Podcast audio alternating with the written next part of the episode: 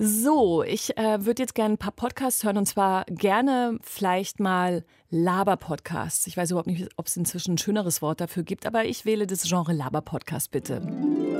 Es ist immer dasselbe. Ich glaube, ich schreibe ein Buch. Und das heißt, ihr seid alle verflucht. Es ist Boomer Cringe Time. Boomer Cringe 39.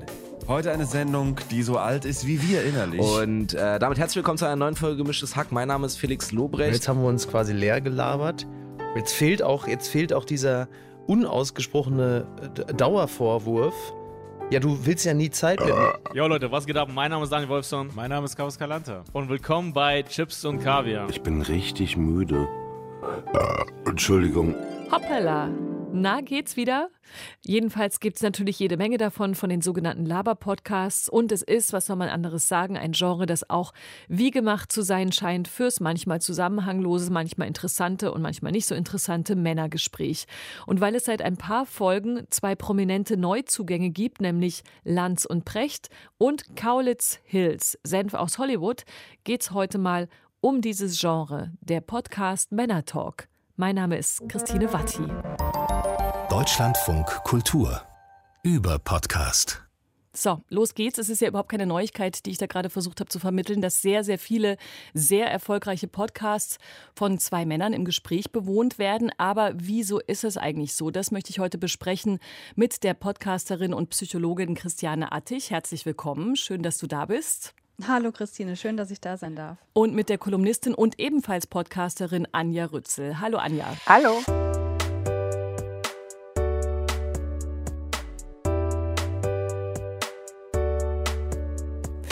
Ähm, mal kurz zur Verortung, warum ihr beide im Gespräch seid. Man könnte sagen, okay, es sind jetzt drei Frauen, die über lauter Männer-Podcasts reden, aber das ist mir ein bisschen zu plump an dieser Stelle. Aber Christiane, du hast dich mit der Besetzung des deutschen Podcast-Markts beschäftigt. Da gehen wir später auch drauf ein, um aus so einem gefühlten, es sind so und so viele versus so und so viele andere rauszukommen, um da mal ein bisschen äh, Zahlen auch dahinter zu legen. Aber du persönlich, Laber-Podcasts, wie auch immer wir sie dann vielleicht ein bisschen eleganter auch nennen können, ist das ein Format, was dich interessiert? Da wäre erstmal die Frage, was definieren wir denn als Laber-Podcast? Ja, sehr gut, wenn definiere einfach, das.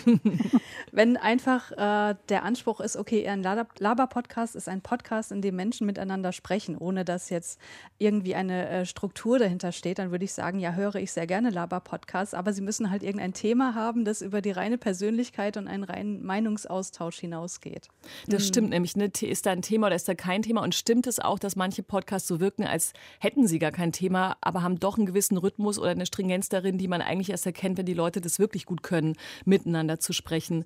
Anja Rützel, wie gesagt, Kolumnistin, Podcasterin, Schnauze heißt dein Podcast, den man bei Audible abonnieren kann. Dich haben vor allem so habe ich das zumindest gelesen in deiner Kolumne bei Spiegel Online, die beiden Neuzugänge, die wir gleich genauer vorstellen, hinter dem Ofen hervorgelockt oder besser an den klischeehaften Kaffeehaus-Nebentisch dich setzen lassen und zuhören lassen. Warum denn eigentlich? Ähm, es ist tatsächlich so, dass ich so eine, eine deutliche Podcast-Ermüdung bei mir feststelle seit einiger Zeit. Aber wenn sowas Neues ist, dann höre ich zumindest mal die erste Folge an und vielleicht noch ein Viertel von der zweiten Folge, um zu gucken, ähm, ob das was sein könnte, was mich interessiert. Also dazu raffe ich mich dann doch immer noch auf. Und ich fand diese beiden ähm, Männerkonstellationen, über die wir reden, ähm, so interessant im Kontrast, dass ich dachte, ach komm, das äh, schaffst, schaffst du noch. genau. Und wie du das geschafft hast, wie du dich dabei gefühlt hast, ähm, das kann man, können wir jetzt gleich besprechen. Ich versuche mal ein bisschen vorzustellen für die Leute, die diese Podcasts noch nicht gehört haben, worum es eigentlich geht. Also seit, ich glaube, jetzt fünf Folgen ist das Duo Markus Lanz und Richard David Precht am Start. Der eine ist TV-Moderator, der andere ist Philosoph. Sie reden einmal die Woche miteinander, weil die beiden festgestellt haben, dass sie sich gut verstehen und dass sie sehr interessante Dinge im Kopf haben, die sie offenbar bisher am Telefon miteinander besprochen haben. Der eine, Richard David Precht, der schaut dabei aus eher dieser Perspektive auf die Welt. Ich finde das vor allen Dingen spannend, ähm, das, was mir durch den Kopf geht, mit dem, was dir durch den Kopf geht, abzugleichen. Das ist ja nicht immer das Gleiche. Und das liegt ja auch schon daran, dass äh, ich manchmal so ein bisschen wie ein Feldherr auf dem Hügel stehe. Ja, ich habe da mein Fernrohr, gucke da von weitem auf die Schlacht und schaue mir das Treiben so aus dem Himmel an. Wogegen du ja tagtäglich ja, in der ersten Reihe stehst und in all die Schlachtscharmützel unmittelbar äh, eingebunden bist. Ich meine, du, du siehst die Leute, ja, du kriegst sie alle mit. Ja, du siehst sie zappeln, du siehst sie schwitzen, du siehst sie reden. Das ist einfach, glaube ich, weiterhin das eines der besten Zitate aus diesem Podcast von Brecht und Lanz.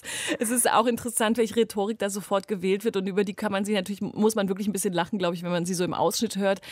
Aber gemeint ist natürlich eben damit genau, Richard David Brecht versteht sich so auf, mit aus dem Metablick auf die Welt betrachtend.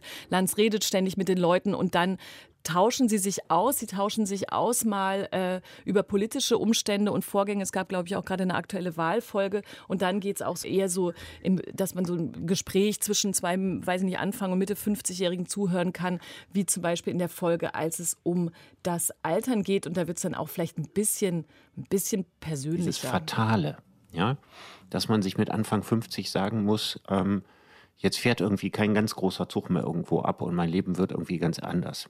Außer ich mache sowas wie äh, hochriskant auszusteigen, um dann im Zweifelsfall auf die Schnauze zu fallen. Also es gibt nicht so viele Menschen, denen das gelingt, äh, in, in materiell schwierigen Verhältnissen sich mit Mitte 50 komplett neu zu erfinden. Exakt, das werden das dann häufig so etwas lächerliche Midlife-Crises, die am Ende Okay, ich glaube, das ist ziemlich klar geworden, Ja, worum es also dieser Folge geht. Da wird auch zum Beispiel die Feststellung gemacht, dass es äh, Scheitern einem Leben weiterbringt. Also tatsächlich so ein Gespräch, das ist wahrscheinlich wirklich so ein Kaffeehaus, Nebentischgespräch, wo man denkt, habe ich da jetzt Lust drauf, mich auf diese Welt einzulassen oder nicht. Anja, du musstest schon äh, lachen bei dem ersten Feldherrn-Zitat ähm, von Richard David Brecht, weil ich glaube, es ist, man kann es nicht überhören, wie so die, Nee. wie so die Perspektiven da verteilt sind. Ich, find's, ich fand es irre. Ich dachte dann so, okay, wenn ihr das so seht, äh, oder wenn, wenn Brecht es so sieht, dann ist es nur recht und billig, wenn ich zwischen der Feldherrnhöhe und dem menschlichen Geschwitze, wo, der Lanz rumwühlt, wenn ich da meinen Tennis-Schiedsrichterstuhl aufbaue und, äh, und mir das angucke. Ich finde es halt irre, weil, weil das so viel eigentlich ist es der Podcast in, äh, zusammengeschrumpft in ein Bild für mich. Weil so, äh, äh, man weiß genau, wie sich, wie sich Brecht g- gerieren wird und wie er auch Lanz sieht. Ähm, so als, äh, als, als niederen, äh, menschenverbundenen, der sich so ein bisschen mit dem, naja, auch unappetitlichen direkt auseinandersetzen muss. Und ähm, ich finde es so irre, dass, dass Lanz sagt, okay, das ist eine Rolle, die nehme ich für mich an. Ja. Ähm, also die Fronten werden da recht schnell geklärt in der ersten Folge.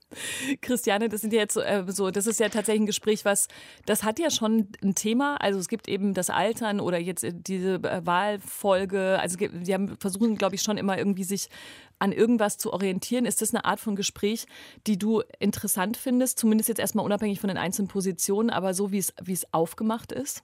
Das ist eine sehr, sehr gute Frage, über die ich auch wirklich nachgedacht habe. Ich habe eine Folge gehört, und zwar die über die Wahrheit.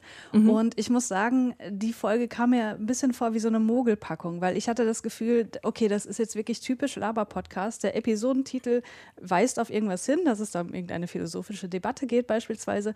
Und der Teil, wo sie wirklich über Wahrheit sprechen und dann auch mal philosophische Theorien ausgepackt werden, der geht halt fünf Minuten. Und dann, äh, was dann wieder kommt, sind so Anekdoten und Meinungen über das politische Tagesgeschehen. Und das meine ich mit Mogelpackung. Ich habe mir einfach was anderes darunter vorgestellt. Und wenn ich darüber nachdenke, dass das auf diesem Niveau weitergeht, finde ich persönlich aus meiner persönlichen Warte heraus das jetzt nicht besonders ansprechend. Ähm, generell aber, wenn wir darüber sprechen, dass ein Laber-Podcast eben ein Thema haben kann und dass die Leute sich auch darauf vorbereiten. Ich hatte auch das Gefühl, dass die hier nicht besonders darauf vorbereitet sind. Die sind halt, ne, wie, wie ihr sagt, wie ein Kaffeehausgespräch. Vielleicht jetzt nicht so wie ein Stammtischgespräch, aber ähm, nicht so in einer Eckkneipe, aber vielleicht so ne, im Kaffeehaus oder in so einem Fünf-Sterne-Hotel in der Lobby, da unterhalten sich zwei.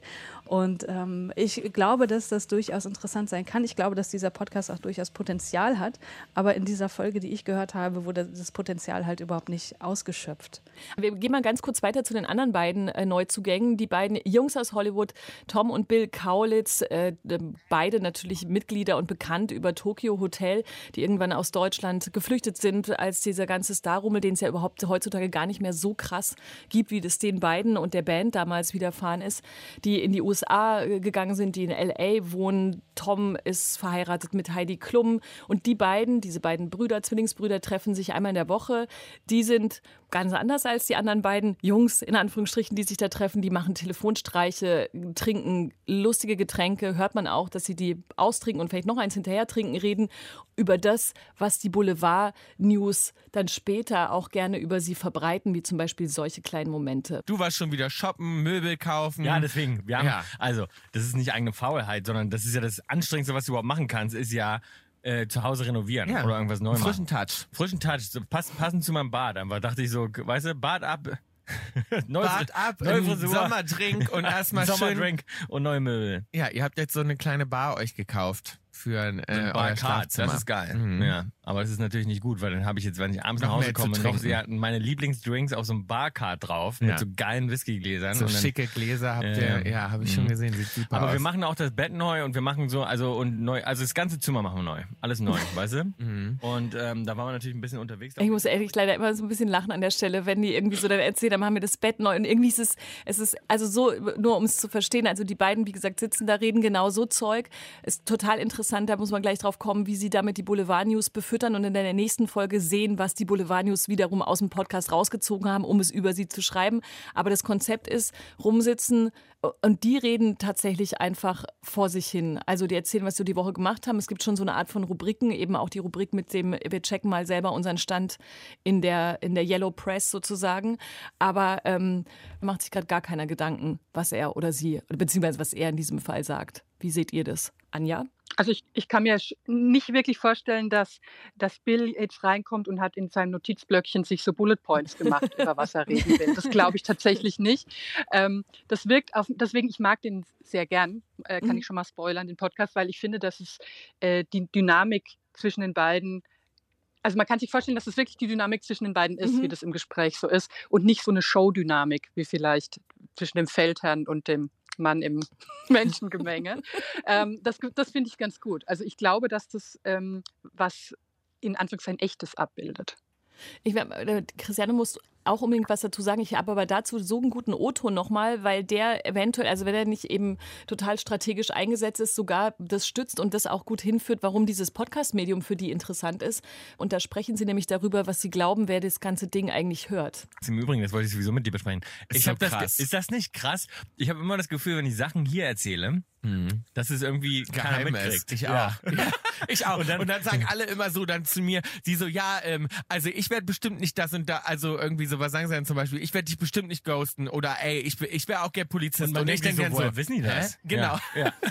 Und ich sag so, ach so, stimmt vom Podcast. Die sind jetzt richtig abgedatet, Ja, die Leute immer das ist über. komisch, ne? Das ist total lustig. Weil auch unsere Freunde übrigens, mit denen wir nicht dann irgendwie ständig sprechen. Darum, wir müssen echt aufpassen, was wir erzählen. Weil ich bin immer so, ich bin total entspannt. Bei mir, ich habe immer das Gefühl, es ich bleibt denk unter dann, uns. Ja, ja, ich auch. Ich Ja. denke dann immer nicht daran. Das ist doch, das finde ich total fantastisch, diesen Moment, Christiane, dieses, also dass der Podcast für die Macher in diesem Fall, die ja total medial äh, erprobt sind, das Gefühl vermitteln kann, wir reden hier jetzt wirklich. Also das, jetzt die Uridee war, du setzt dich vor Mikrofone und rede etwas, aber du sendest trotzdem, aber du kannst auf einmal eine Stimmung erzeugen, in der man denkt, wir sind halt hier einfach so. Das ist doch ziemlich fantastisch als Konzept, das kein Konzept ist, als Erkenntnis. Auf jeden Fall. Also ich glaube auch, dass, wie Anja gesagt hat, dass dieser Podcast was sehr, sehr Authentisches hat.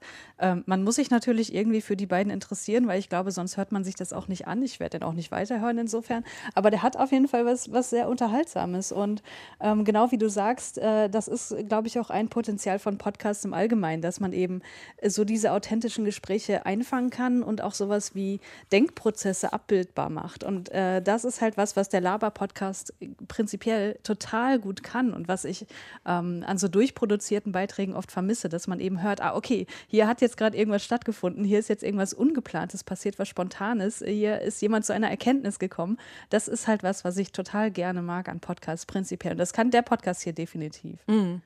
Aber Anja, dieser Teil, das gab es, glaube ich, auch schon bei, ähm, das ist jetzt natürlich kein ähm, Männerlaber-Podcast, aber dem Podcast von Charlotte Roach bei Pardiologie, dass die auch, die, also die natürlich sind die da alle sehr authentisch, aber steuern natürlich auch so einen Informationsfluss. Und das ist ja, das finde ich ziemlich genial an äh, dem Kaulitz-Podcast, dass man so sehen kann, man kann nachvollziehen, wie Infos fließen, gerade in diesem Boulevardbereich und wie schnell das geht. Die sagen was, es ist draußen, in der nächsten Folge kommentieren sie das, was nach außen und in welcher Form es vor allem nach außen in die Boulevardwelt übertragen wurde.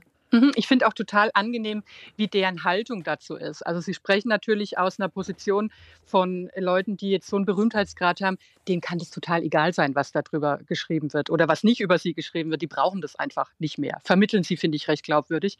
Und das macht es irgendwie so, so souverän und irgendwie so ganz äh, nett. Also ähm, wie sie da so nachgucken, ne? wie, wie ihre Urlaubsreise jetzt in, der, in dem Klatschblatt und in dem. An diesen beiden auch irgendwie toll, da macht es richtig Sinn, dass die zwei miteinander reden. Bei Brecht und Lanz denke ich, naja, die könnten auch im Prinzip eigentlich Monologe halten. Mhm. Zum einen ist es aber so, hier Tom, äh, der mit ähm, Heidi Klum verheiratet ist, der ist ein bisschen zurückhaltender in dem, was er jetzt so sagen würde.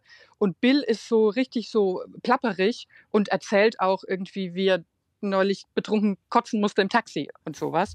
Und ich glaube, jeden für sich, also ich glaube, Tom wäre mir ein bisschen zu beherrscht und Bill wäre mir ein bisschen zu drüber, aber in der Kombi äh, regulieren die sich total gut, finde ich. Ja.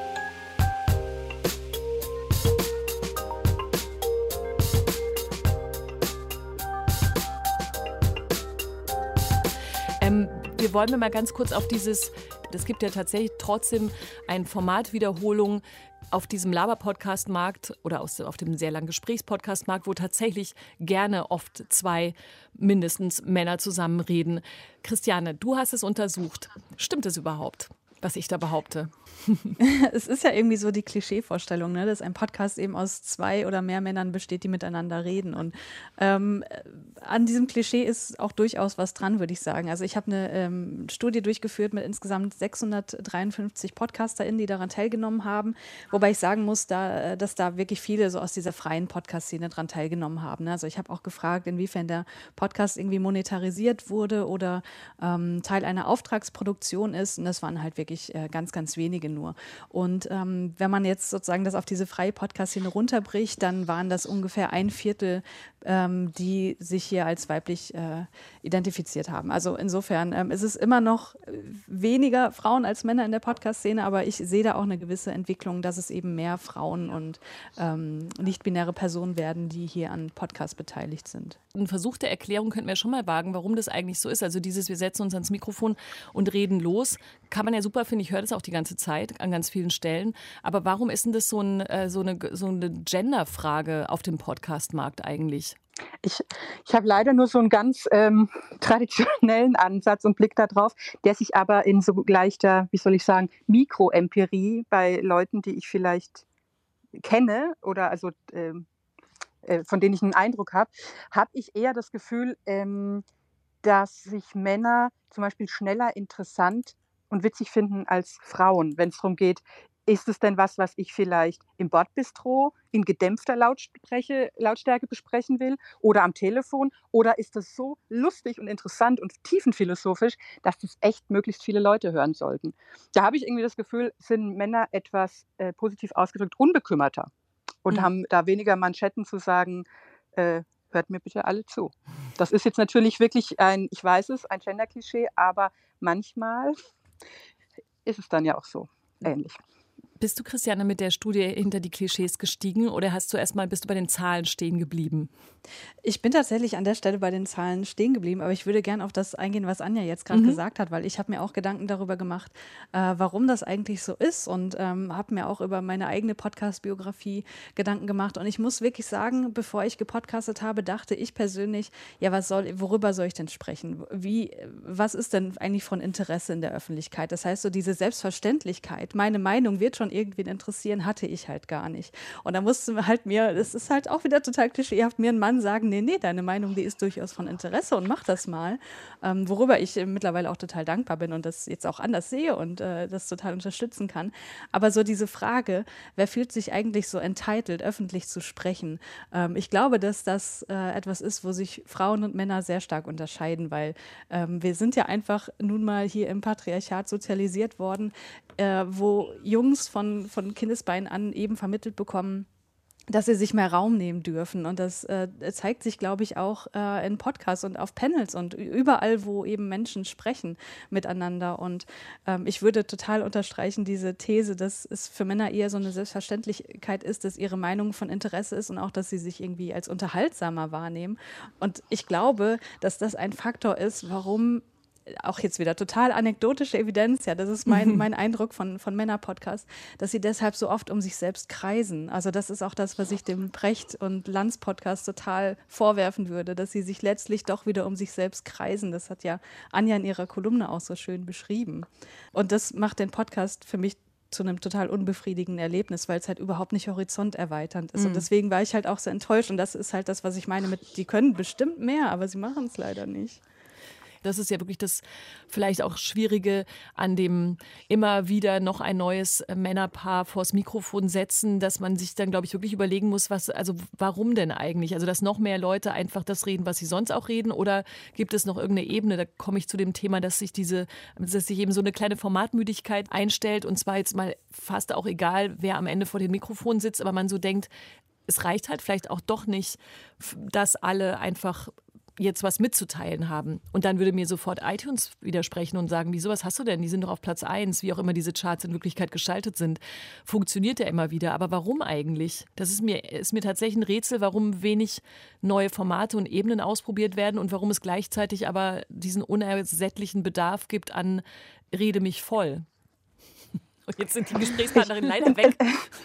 ich finde ich, ich es tatsächlich auch sehr schwierig zu beantworten. Also es ist, ähm, das ist ja irgendwie so, also mit diesen Männerlaber-Podcasts ist es ja ein bisschen so wie mit den äh, True Crime äh, äh, Podcasts, wo ich denke, ähm, das, das wollen ja ähm, Podcast-Anbieter immer noch von einem. Also ich war gerade so ein bisschen am Sondieren, was ich vielleicht so als nächstes machen könnte.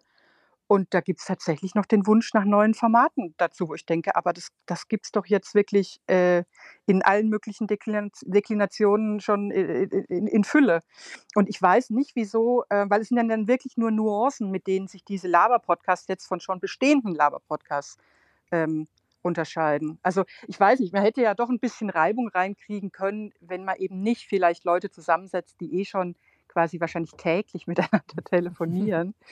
Ich stelle mir, ich würde, ich würde wirklich gerne mal so ein Originaltelefonat von denen hören. So Ja. quasi echt, so ein ungeschnittenes im Vergleich. Wie Ja. die da reden und wie die jetzt dann bei diesem, äh, weiß ich nicht, Präsentations, bei diesem V-Gespräch quasi so äh, miteinander reden, was da der Unterschied wäre. Wieso- das würde mich total interessieren. Wieso haben die eigentlich nicht dieses Phänomen, was die, was Bill und Tom Kaulitz formuliert haben, dass sie zwischendurch sich wundern, dass Leute sie auf Informationen aus dem Podcast ansprechen, weil sie total vergessen, dass da diese Außenwelt ist. Die sind ja auch Medienleute. Ich glaube, die liefern aber auch weniger Angriffspunkte oder Anknüpfungspunkte, auf die man sie ansprechen könnte.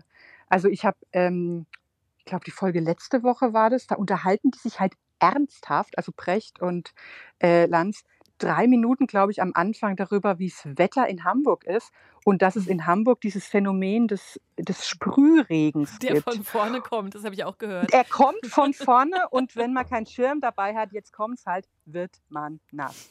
Und, ähm, und das ist halt dann nichts, wo ich sage, äh, du Markus, ich habe gehört, äh, du bist ja nass geworden neulich. Das ist ja ein Ding. Also das sind halt vieles oder, oder auch so Sachen, und wenn es ans Philosophische geht, sind schon viele Kalendersprüche auch dabei. Sowas wie Glück ist vergänglich oder man wird alt, weil man halt älter wird und so. Ich nehme wenig mit, äh, auf die ich die beiden gern Mhm. ansprechen würde. Beim, bei den Kaulitzen hätte ich viele Nachfragen direkt. Das stimmt, ja, das, äh, wo du das jetzt gerade sagst. Also dieser Podcast besteht halt äh, selbst da, wo es mal ein bisschen so in die philosophischen Tiefen geht, aber aus so vielen Plattitüden. Und das finde ich auch total schade und verschenktes Potenzial.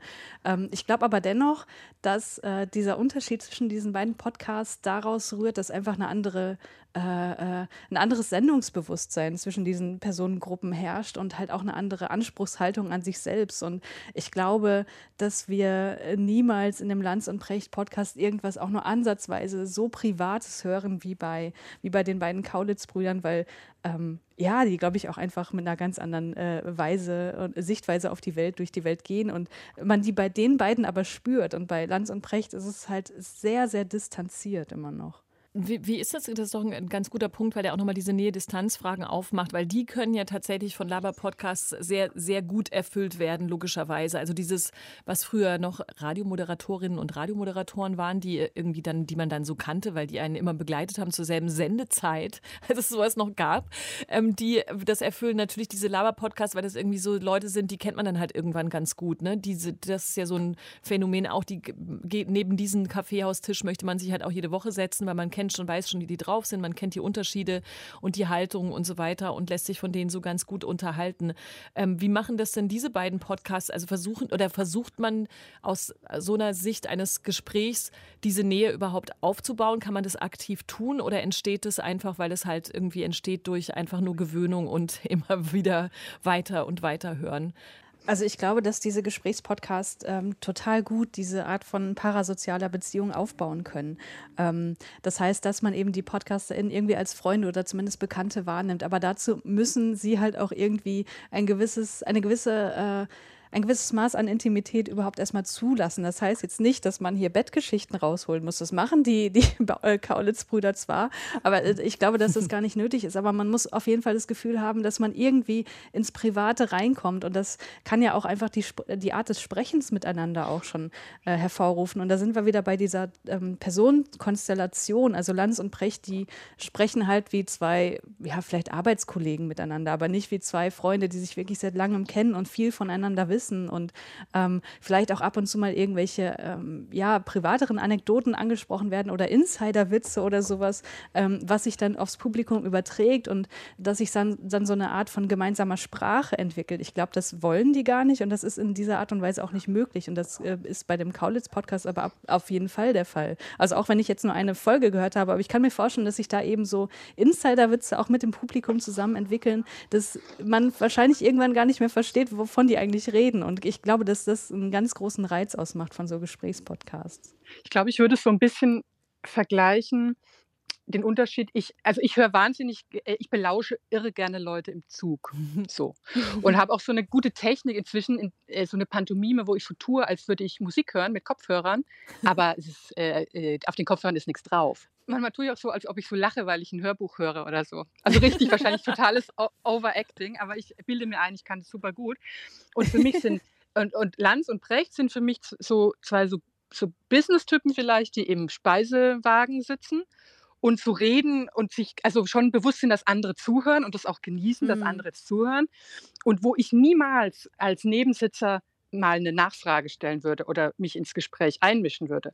Aber äh, jetzt die Kaulitz-Brüder sind, finde find ich so, wenn, also wenn solche Typen im Zug neben mir sitzen und ich finde irgendwas lustig, dann finde ich es auch total okay zu lachen oder so und, und denen quasi zu zeigen, ich habe zugehört und dann gibt es ja manchmal so einen Kontakt. Dann gucken die einen an und dann sage ich mir, äh, sage ich zu denen, als ich jung war, war mir auch manchmal schlecht im Taxi oder so, keine Ahnung. Da hat man, also da könnte man potenziell, finde ich, einen Kontakt herstellen.